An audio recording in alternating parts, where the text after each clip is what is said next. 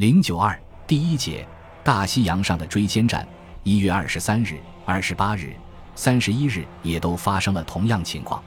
每当 Fw 二百式飞机发现大型护卫船队，潜艇总是不能及时赶到，最后由于燃料不足而不得不返航。这些船队每次都有几艘船被大秃鹰的低空攻击击沉，而潜艇却从未捕捉到它们。用 Fw 二百式飞机进行武装侦察，倒是扩大了战果。一九四一年一月，炸沉敌船十五艘，计六万三千一百七十五吨；二月炸沉二十二艘，计八万四千五百一十五吨。这是战后公布的比较准确的数字，而当时统计的数字要比这大得多。为了适应远程飞行这一重任，几乎所有的年轻成员都得加倍努力。他们都是名牌航校的毕业生，在航校里，成绩优秀的学员单独编成一个班，以利于他们互相了解彼此的性格，并聘请德意志航空公司的驾驶员、擅长仪表飞行和远程飞行的专家向他们传授各种有关技术。学习成绩最好的，要算是不久被任命为第四十轰炸航空团团长的佩特森中校，以及他的下属指挥官维尔洛尔、弗利格尔。布赫霍尔茨、达泽尔、约佩和迈尔等人，保持百万公里记录的伯伦哈德·约佩和鲁道夫·迈尔两人，战后到德意志航空公司担任机长职务。虽然取得了一些战果，但只要投入的数量太少，就完不成为潜艇进行有效的远程侦察这一主要任务。这一点谁都十分清楚。一九四一年，福克福夫公司一个月只能生产四。五架大秃鹰式飞机，这么一点产量根本不敷使用，潜艇无奈只好甘当瞎子。每天早晨，在洛里昂潜艇舰队司令的会议室里，德尼茨和参谋长埃贝哈德·戈德之间总有这样一段例行对话：德尼茨，今天侦察机起飞了吗？戈德，起飞了，阁下。德尼茨，几架？戈德，一架。接着，两人无可奈何地相视一笑。这位最使英国伤脑筋的潜艇舰队司令只好耸耸肩膀。一九四一年三月，马丁·哈林豪森当上了首任大西洋空军司令，负责统一指挥投入海上作战的全部空军部队。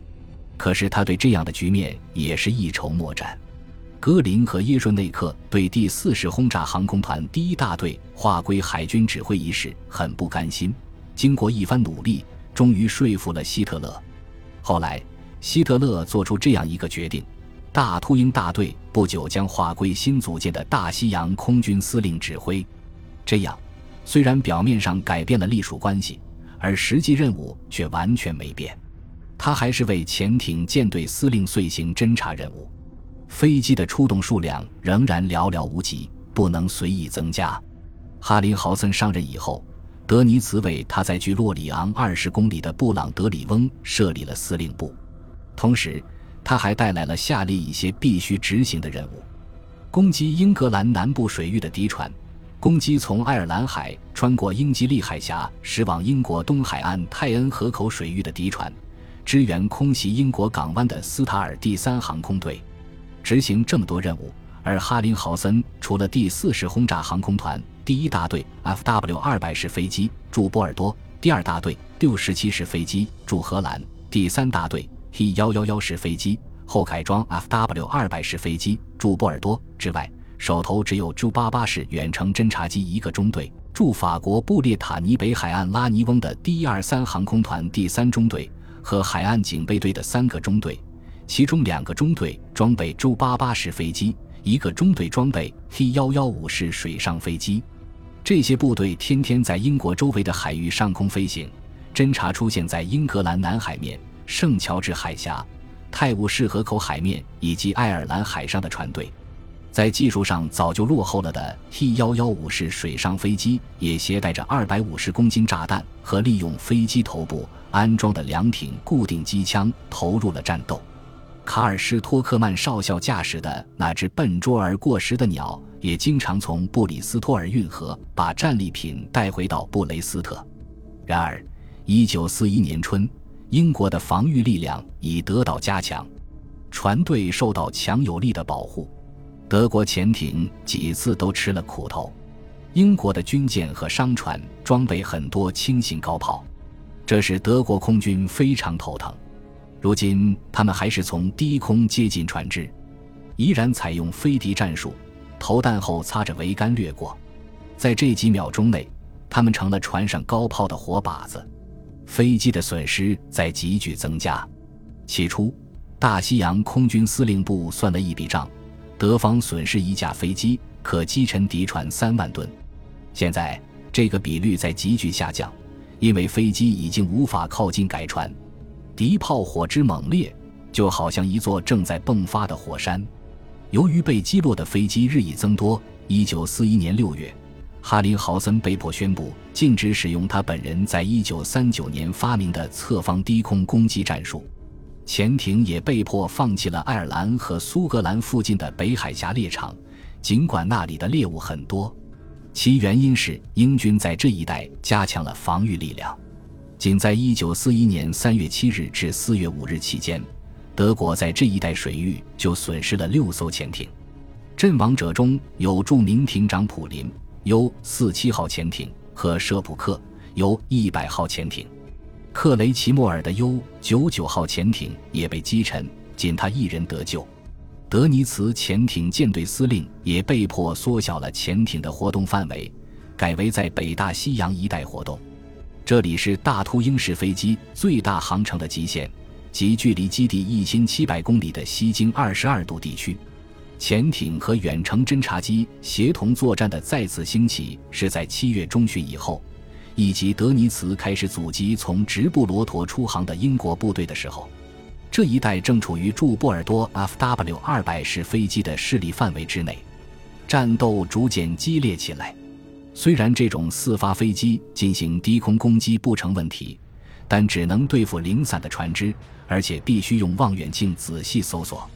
相反，他的侦察成果却不断增加，他曾多次把被英护卫舰驱散的潜艇重新引导到敌船队所在位置投入战斗。从1941年9月起，德尼茨把潜艇舰队调回北方。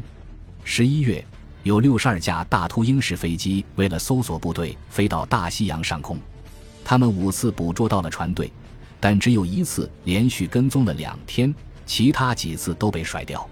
十二月份只出动了二十三架次，他们经过五天搜索，捕捉到一支护卫部队。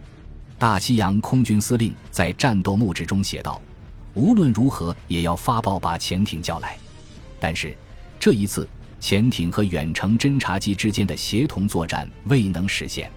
当时，潜艇部队在地中海作战，而从一九四二年一月以后，又把战场转到美国沿海。他们在寻求一个防御一方还不适应这种作战的新猎场。与此同时，第四十轰炸航空团第一大队也转场到罗威特隆赫姆近郊的维尔内斯机场，因为在一九四二年，盟国去苏联的船队开始从这里通过。于是，这个地处北极的北冰洋成了一个新的大规模作战的战场。从1941年中期开始，在苏联的间接援助下。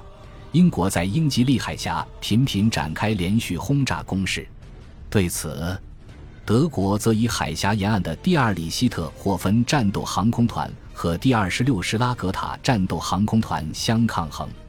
梅塞施米特式飞机和从一九四一年秋开始装备给第二十六战斗航空团第二大队的福克福福 Fw 幺九零新式战斗机不断使来犯的英机遭到巨大损失。在这些每天发生的战事中，有三件最为引人注目。第一件，德国的俾斯麦号战列舰遭到英国舰队追击，为护卫俾斯麦号，德国出动了二百一十八架飞机，然而仍未达到护卫目的。一九四一年五月二十六日至二十八日，第二件，在空军强有力的支援下。香霍斯特号和格奈森岛号战列舰以及奥根亲王号巡洋舰强行突破海峡的闪电作战计划获得成功。一九四二年二月十二日，第三舰击退了英国和加拿大部队在蒂厄普的登陆作战。英军在这一天中损失战斗机和轰炸机一百零六架。一九四二年八月十九日，在四万一千七百吨的德国俾斯麦号大型战列舰击沉英国胡德号巡洋舰之后，一九四一年五月二十四日十六时，驻扎在巴黎的第三航空队司令部接到通知说，俾斯麦号战列舰将开进圣纳泽尔港，并进入那里的船坞，要求空军全力接应，击退敌舰队的追击。俾斯麦号战列舰最快也要在两天之后才能到达周八八和 T 幺幺幺式飞机的活动半径之内。可是现在它在什么地方呢？五月二十六日，按理可以碰到俾斯麦号，但由于有一股低气压从西北方向袭来，飞机几乎不能飞行。大西洋空军司令的侦察机虽然起飞了，但没有发现任何情况。只有一架 Fw 二百式飞机在十五点四十五分，突然发现一艘英国战列舰罗德尼号和几艘驱逐舰。实际上，其中还有一艘旗舰乔治五十号，因云雾遮挡没被发现。大秀英式飞机与英国的海上远程侦察机不同，它还没有装备雷达。由于天气不好，这种飞机不能准确测定方位。根据它的侦察，从法国海岸到这支舰队之间。大约有一千二百公里。然而，不论是周八八还是 T 幺幺幺式飞机，它们的活动半径最多只有九百公里，所以飞机出动时间只好拖到第二天五月二十七日凌晨三点以后。其实，就在派飞机侦察的时刻，俾斯麦号战列舰的命运就已成定局。英国皇家方舟号航空母舰发射的攻击鱼雷击中了俾斯麦号的推进器和方向舵。这艘巨型军舰陷于瘫痪，即刻被追上来的英舰队截获。当时的时间是一九四一年五月二十六日二十一点零五分。五月二十七日九点五十分，从基地起飞的第六零六海岸警备大队的五架 J 八八式飞机终于发现了被敌舰包围的德国战列舰，它仍在与敌舰进行着殊死的搏斗。这五架飞机冒着乙方军舰激烈还击的炮火。组成一个编队，向距离最近的敌巡洋舰俯冲，但一颗颗炸弹都投偏了。一小时之后，当后续部队从南特出发的第二十八轰炸航空团第一大队的十七架 T 幺幺幺式飞机到达现场时，俾斯麦号战列舰已经从海面上消失了。这些海因克尔式飞机发现了英国的 H 支舰队。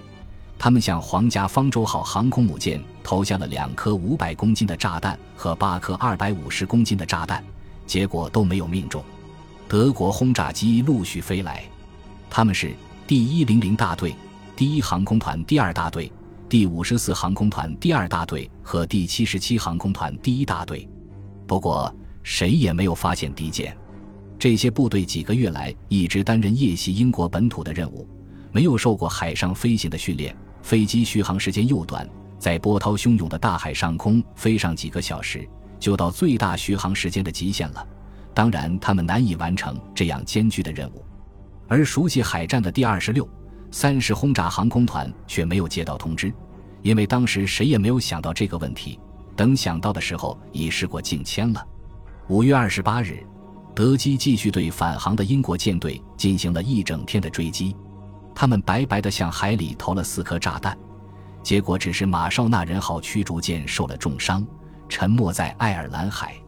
德方出动了二百一十八架飞机，竟未能使俾斯麦号战列舰得救。这时返航归来的德国航空兵们极为懊丧。到了第二年，即一九四二年，作战形势才稍有好转。原因是空军对德国舰队强行突破海峡，成功的提供了空中支援。仅在蒂厄普，经过一天的激战，就击落英国轰炸机和战斗机一百零六架。可观的是，在北冰洋的新战场上，取得了一举全歼 PQ 十七船队的战果。本集播放完毕，感谢您的收听，喜欢请订阅加关注。主页有更多精彩内容。